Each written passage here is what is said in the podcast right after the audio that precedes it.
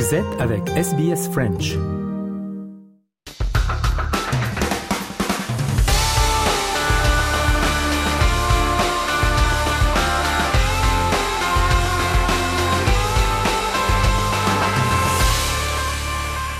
Journal des sports et on commence avec eh bien les euh, résultats de la Ligue 1, la 15e journée euh, donc de cette Ligue 1 qui a eu lieu ce week-end. Lyon qui fait match nul contre Nice, Lens qui bat Clermont sur le score de 2 à 1, Rennes qui bat Toulouse également sur le score de 2 à 1, le Paris Saint-Germain qui explose la JOCR sur le score de 5 à 0, Lille bat Angers sur le score de 1 à 0, match nul entre Montpellier et Reims 1 partout, Brest et 3 eh bien Brest est vainqueur sur le score de 2 à 1, match nul entre Nantes et Ajaccio 2 partout.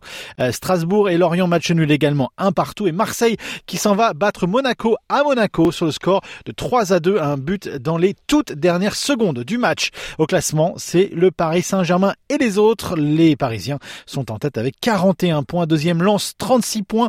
Derrière, on voit Rennes euh, troisième à 31 points, Marseille quatrième à 30 points et Lorient cinquième à 28 points en bas de classement. Ajaccio est 18e avec 12 points, Strasbourg 19e avec 11 points et Angers ferme la marche et lanterne rouge euh, de cette euh, compétition en France avec 8 points seulement. On continue à parler de football, mais bien entendu de la Coupe du Monde. On a euh, eh eu les euh, différents teams à travers la planète qui ont été révélés, notamment le team euh, français, l'équipe de France, qui a plusieurs blessés. On l'a vu au gré de cette semaine. Et là, dans les dernières heures, c'est Kipembe, le défenseur du Paris Saint-Germain, qui ne fera pas le déplacement au Qatar. Il a été remplacé par un monégasque. Les explications de Didier Deschamps sur l'état de l'équipe de France. Qu'est-ce que c'est les meilleures conditions? Est-ce qu'on était dans les meilleures conditions en 2018 Ah, 2021, on y était. On était les plus beaux, les plus forts. Euh, je ne sais même pas si on aurait dû rentrer sur le terrain, on avait gagné tous les matchs. C'est pas euh, passer d'une extrême euh, à l'autre.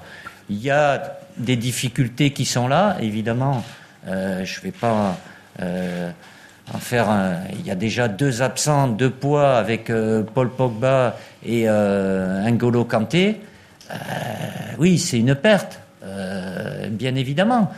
Donc, euh, euh, on est dans une situation difficile, mais compliquée qui, pour toutes les équipes. Après, est-ce que nous, on est plus touchés que chacun aura sa propre interprétation? Il y a beaucoup de blessés. Il y en a un dernier hier, avait mané le Sénégal.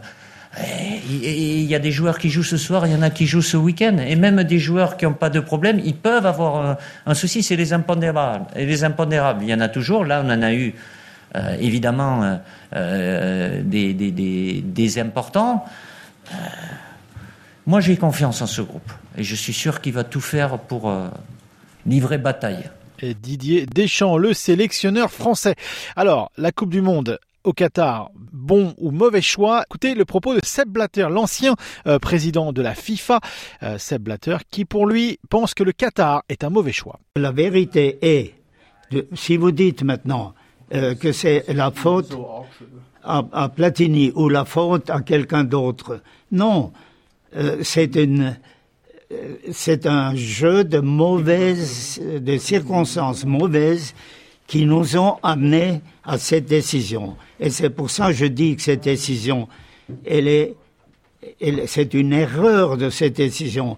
Et pourquoi moi, personnellement, j'étais dès le début contre cette, euh, le Qatar, c'est parce que le pays est beaucoup trop petit pour euh, euh, organiser une Coupe du Monde de 32 équipes. Il est trop petit. Et puis deuxièmement, la première chose qui est arrivée tout de suite à la FIFA, déjà avant la décision, euh, c'est qu'on a dit, le Qatar, euh, juin, juillet, on ne peut pas jouer parce qu'il fait trop chaud.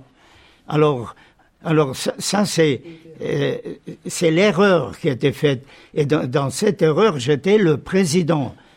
Et le président,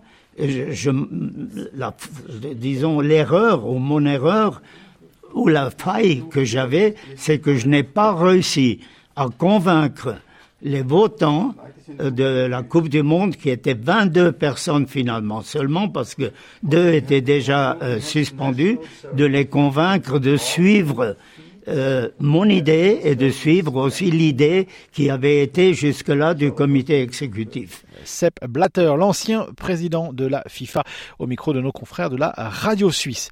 Allez, comme on parle de Coupe du Monde, le pays qui organise donc le Qatar s'apprête dans ces derniers jours à, euh, bien avoir le, pays et les infrastructures prêtes, comme nous l'explique sur place Nicolas Falaise. Le mondial est partout à Doha, avec des portraits géants de stars du ballon rond sur les tours futuristes du quartier des affaires ou dans ces innombrables fan zones qui attendent leurs premiers supporters. Des supporters en voici justement. Nous sommes sur la corniche qui longe la baie de Doha. La route est déjà fermée à la circulation et les maillots blancs et bleus ne trompent pas. Ce sont des Argentins résidant au Qatar qui ce soir se réunissent autour d'un tableau encadré représentant l'idole Lionel Messi. Je suis tellement impatiente, lance Maria Belen, 28 ans.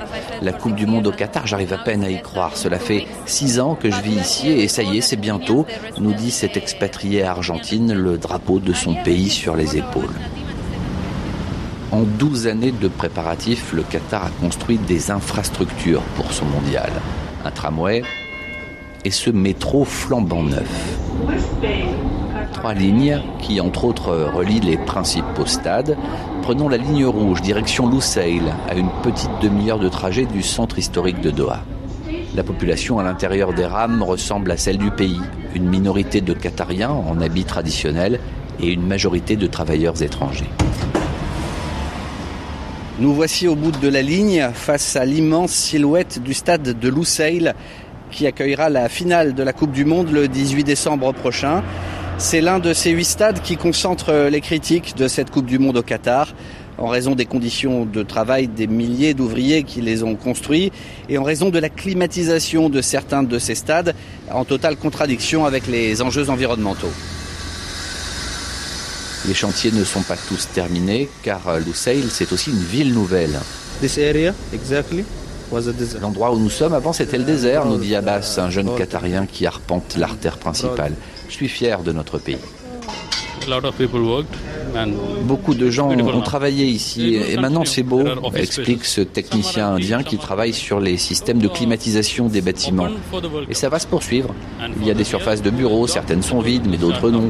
Pour la Coupe du Monde c'est prêt mais il y aura encore du travail ensuite, ça va devenir un quartier d'affaires. Car c'est l'un des paris du Qatar que la Coupe du Monde lègue des infrastructures de transport, de logement et d'affaires bien au-delà des quatre semaines de compétition. Nicolas Falaise pour RFI. Voilà, c'est tout pour le sport pour aujourd'hui.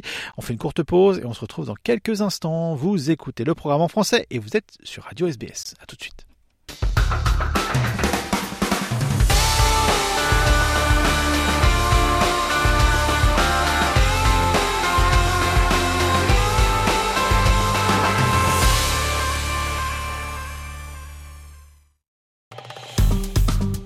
Aimez, partagez, commentez. Suivez-nous sur facebook.com slash sbsfrench.